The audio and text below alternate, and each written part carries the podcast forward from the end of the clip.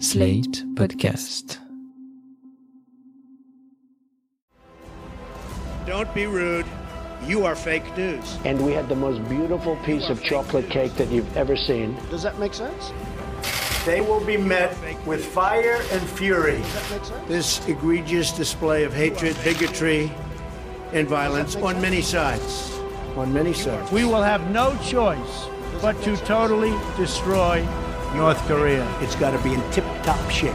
He is a sick puppy. You are fake news.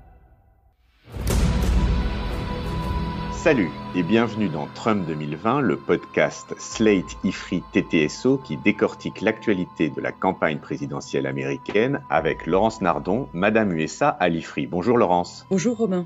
Vous nous l'avez dit déjà plusieurs fois, la politique étrangère de Trump est une politique nationaliste, en repli face aux affaires du monde et opposée à l'idée de coopération internationale. Cette attitude résonne particulièrement dans le contexte de l'épidémie du Covid-19 que nous traversons actuellement, puisque l'une des premières mesures exigées des gouvernements pour protéger les citoyens est la fermeture des frontières. C'est ainsi que Trump a décrété la fermeture de ses frontières américaines avec l'Europe dès la mi-mars, sans même nous consulter. La crise du coronavirus permet donc un repli, un chacun pour soi encore plus marqué de la part de l'administration américaine. Mais dans le même temps, la Chine, qui semble avoir jugulé l'épidémie dans la région de Wuhan, envoie du matériel et des médecins dans le monde entier, se donnant ainsi l'image d'un pays altruiste, efficace et responsable. Or, ces développements se déroulent dans un scénario de plus long terme, en route depuis les années 2000, celui d'une transition entre un ordre international mené par les États-Unis et un nouvel ordre qui serait mené par la Chine. Un changement immense qui pourrait modeler les décennies à venir. Pouvez-vous nous expliquer ce qui se passe et nous dire également si une défaite de Trump en novembre prochain, remplacée peut-être par Joe Biden, changerait la donne? Et oui Romain, on, on avait déjà parlé des relations sino-américaines, c'était dans l'épisode 5 de notre série en août dernier. Nous avions dit à quel point l'Empire du Milieu était entré dans les affaires du monde, remettant en cause le statut de leader des États-Unis. La question aujourd'hui, en effet, c'est de savoir à quel point la crise du coronavirus va accélérer cette évolution. Le premier point, vous l'avez dit, c'est l'attitude de la Chine. Lorsque l'épidémie a commencé, la Chine a essayé de faire taire les médecins. Il y a eu pas mal de cafouillages, au point qu'on a même parlé d'un moment Tchernobyl pour la Chine. Ça veut dire quoi, c'est un moment Tchernobyl? Eh bien, c'est une référence à l'accident de la centrale nucléaire ukrainienne en 1986.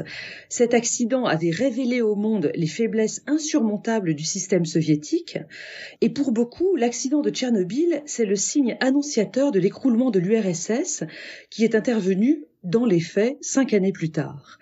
Or, la Chine, après donc ce moment Tchernobyl, est parvenue à juguler l'épidémie de coronavirus, même si le nombre de victimes officielles est plus que douteux et que l'épidémie semble repartir dans d'autres provinces.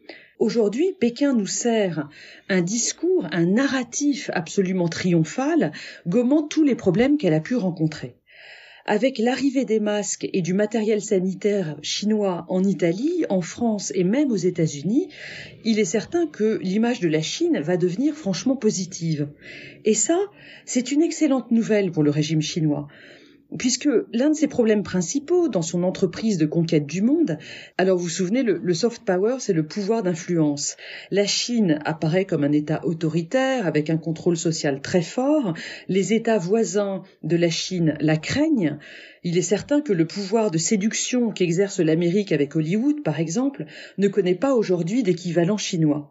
Et du coup, en apportant cette aide sanitaire massive, la Chine part à la conquête des opinions publiques dans le monde entier. D'accord, mais y a-t-il vraiment, comme vous le laissez entendre, une volonté de domination chinoise du monde? Alors ça, c'est un sujet de débat vraiment brûlant pour énormément d'observateurs des relations internationales. Mais regardons les faits. Je pourrais d'abord vous parler de l'initiative des nouvelles routes de la soie, que les anglo-saxons et les chinois appellent la Belt and Road Initiative, BRI. C'est un projet chinois absolument immense, lancé en 2013, et qui vise à créer des routes terrestres et maritimes pour relier la Chine au monde entier, littéralement. Ce projet amène la Chine à investir dans des infrastructures énormes sur tous les continents. Je pourrais vous parler aussi de la politique chinoise de prêt aux pays pauvres qui aboutissent très généralement à asservir ces derniers aux intérêts chinois. Mais prenons simplement le cas de l'ONU, l'Organisation des Nations Unies. Eh bien, dans les dix dernières années, la Chine a décuplé sa contribution au budget de l'ONU. Elle est aujourd'hui la deuxième donatrice derrière les États-Unis. Et puis surtout, elle a pris dans les dix dernières années la tête de quatre organisations onusiennes sur quinze lors des votes qui nomment le directeur général de ces organisations. Alors je vous les cite, hein, il y a l'Organisation de l'aviation civile internationale, l'Organisation des Nations Unies pour le développement industriel. D'ailleurs, lorsqu'un Chinois a pris la tête de l'ONU-DI en 2013, plusieurs pays occidentaux, dont la France, se sont retirés de l'organisation.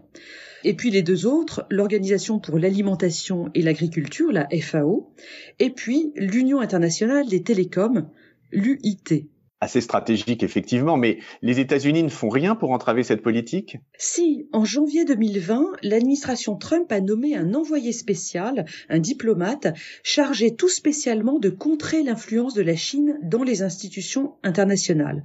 C'est un diplomate qui s'appelle Marc Lambert et il a déjà remporté une victoire très importante concernant le poste de directeur général de l'Organisation mondiale de la propriété intellectuelle, l'OMPI. Il a réussi à empêcher le candidat chinois de se faire élire, c'était début mars, et c'est même un Singapourien qui a été élu pour prendre la tête de cette organisation. Il prendra ses fonctions en octobre prochain. Et c'est très important car, comme vous le savez, l'un des griefs principaux des partenaires commerciaux de la Chine porte sur le respect de la propriété intellectuelle qui ne serait pas totalement entier de la part des industries chinoises. Et là-dessus, il faut rappeler que l'administration Trump, dans son agressivité délibérée vis-à-vis de la Chine, avec la guerre commerciale et tarifaire qu'elle a engagée avec elle, a quand même mis les pieds dans le plat sur des sujets vraiment épineux que les Occidentaux jusqu'alors avaient tendance à taire poliment. De ce point de vue, Trump a été plus efficace que ses prédécesseurs américains. Mais en même temps, comme la politique étrangère de Trump, c'est à la fois de l'agressivité et du repli, il faut voir que le repli des États-Unis dans le monde laisse la place libre à la Chine pour avancer ses pions sur l'échiquier international. Mais justement, cette évolution que vous décrivez d'un passage de flambeau en quelque sorte entre les États-Unis et la Chine, pourquoi est-ce si grave finalement? Et oui, pourquoi est-ce que nous, Européens, on, on, se soucierait de voir la Chine devenir le leader du monde plutôt que les États-Unis? Eh bien, c'est parce que la Chine met en avant un modèle politique alternatif à celui de nos démocraties libérales, qui est un modèle autoritaire, à la fois communiste et capitaliste. Ce système s'appuie sur des valeurs bien différentes des nôtres les droits de l'homme à la chinoise, puisque l'expression existe, elle est employée tous les ans par Pékin au Conseil des droits de l'homme de l'ONU, eh bien, ces droits de l'homme mettent en avant la stabilité, la sécurité et la souveraineté des États au détriment de la séparation des pouvoirs et de l'état de droit. Ils mettent en avant également l'importance du collectif, par rapport aux droits des individus et dans ce contexte, la liberté d'expression ou la liberté religieuse passe au second plan. Et ça, c'est quand même très grave. D'accord, mais on peut pas dire de l'autre côté que les États-Unis donnent un bon exemple en ce moment. Ah mais ça n'a rien à voir parce que aux États-Unis, certes, Trump remet en cause la manière traditionnelle et respectable de faire de la politique, mais vous n'avez pas de journalistes en prison aux États-Unis. Vous avez une élection présidentielle au mois de novembre prochain dont on ne connaît pas le résultat à l'avance. Alors, je vous repose la question autrement. Face à la Chine, quel rôle les États-Unis veulent-ils jouer dans le monde d'aujourd'hui? Oui, c'est vrai, les États-Unis qui ont été le gendarme du monde depuis 45 veulent-ils cesser de l'être et, dans ces conditions, effectivement, qu'est-ce qu'on va devenir? Il est certain qu'il y a une fatigue de l'Empire aux États-Unis, depuis au moins les interventions en Afghanistan et en Irak lancées dans les années 2000. Cette fatigue de l'Empire, elle a été partagée par des présidents d'obédience très diverses. Le premier, c'était George W. Bush, hein, qui en avait eu assez des néoconservateurs de sa propre administration, ceux qui voulaient faire la guerre partout pour apporter la démocratie occidentale. Ensuite, Obama aussi a été très euh, réticent à agir. On l'a d'ailleurs appelé le guerrier réticent, le reluctant warrior. Et puis Trump leur a succédé avec une attitude encore plus nette, le jacksonisme, une attitude de nationalisme égoïste opposée au multilatéralisme et au moralisme traditionnel de Washington. Mais bon, il peut y avoir quand même un juste milieu entre la multiplication d'interventions militaires euh, mal avisées d'une part, et un isolationnisme égoïste à la Trump, d'autre part. Il n'est pas nécessairement besoin d'intervenir militairement à l'étranger pour rester un leader international et tenir tête aux ambitions politiques de la Chine. Alors, c'est le pari que fait le Quincy Institute, qui est un think tank américain euh, très récent. Il a été fondé fin 2019 et contrairement à beaucoup de think tanks de la capitale américaine, le Quincy Institute défend l'idée d'une politique étrangère qui serait non interventionniste, mais qui serait quand même engagée dans la diplomatie et les organisations internationales. Bon, alors si Trump est réélu, on ne devrait pas avoir de changement dans la politique étrangère américaine, mais si c'est Joe Biden qui est élu, est-ce qu'il pourrait défendre cette ligne du Quincy Institute? Eh bien, Joe Biden s'est engagé, s'il est élu, à rétablir la présence des États-Unis en tant que puissance stabilisatrice dans le monde. Alors ça, c'est a priori une bonne chose, on ne sait pas trop ce que ça veut dire. En réalité, beaucoup dépendra du secrétaire d'État qui sera choisi par Biden, si jamais il est élu, bien entendu. Alors on parle d'un retour de John Kerry, qui avait été le secrétaire d'État d'Obama, le second après euh, Hillary Clinton. Il a actuellement 76 ans.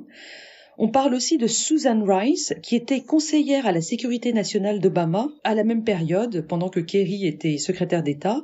Elle n'a pour sa part que 55 ans. Que ce soit l'un ou l'autre, ce sont des choix très obamiens. Et nous verrions donc vraisemblablement un retour au multilatéralisme et au moralisme pratiqué par Obama et d'autres présidents de l'après 1945. Toutefois, il y aurait certainement une grande prudence à agir. L'administration Obama, rappelez-vous, avait été euh, très marquée par le souvenir de la débâcle en Libye après l'intervention de 2011. Donc, est-ce que ça dessine une politique étrangère non interventionniste mais engagée dans les affaires du monde par le biais de la diplomatie? Peut-être, ce sera à voir dans le cas d'une élection de Joe Biden, bien évidemment. Qu'est-ce que ça voudrait dire pour la Chine concrètement? Alors si Joe Biden est élu, ce que ça voudra dire pour la Chine, c'est que d'une part, il y aura plus d'exigences sur le respect de la propriété intellectuelle, sur euh, un commerce éthique et égalitaire, parce que tout simplement Trump est passé par là et qu'on ne va pas revenir à la situation précédente. Mais ça voudra dire aussi plus d'exigences en ce qui concerne les droits de l'homme, parce qu'il y aura plus de moralisme dans la politique étrangère américaine mais surtout par un retour des États-Unis dans le jeu diplomatique international, dans euh, les affaires du monde à l'ONU et ailleurs, et donc les avancées chinoises se trouveraient contrecarrées par une plus grande présence des États-Unis dans les institutions internationales. Et puis enfin, pour conclure, ce que je voudrais souligner, c'est que quel que soit le résultat de l'élection américaine, on va assister à un phénomène très important dans les années à venir. Et d'ailleurs, la lettre de TTSO du 31 mars nous en parlait déjà, c'est le rapatriement des chaînes de valeur aux États-Unis et d'ailleurs en Europe également. Ce qui se passe, c'est que depuis quelque temps, les dirigeants occidentaux ont bien pris conscience du danger que représente la production d'éléments d'importance stratégique en Chine. Et ils vont chercher à réduire cette dépendance en rapatriant chez eux les lignes de production. Alors on parlait jusqu'à présent surtout de produits informatiques, par exemple la 5G, mais on va très certainement ajouter désormais les médicaments et les produits sanitaires dans les produits stratégiques dont la production doit être rapatriée chez nous. Mais une chose est sûre, c'est que la mondialisation telle que nous l'avons connue est en train de disparaître. Merci Laurence, et nous nous retrouvons la semaine prochaine, toujours confinés, pour un nouvel épisode de ce podcast. Merci Laurence. Merci Romain, à la semaine prochaine. Retrouvez Trump 2020 chaque semaine sur Slate, TTSO, Lifree et sur vos plateformes de podcast préférées.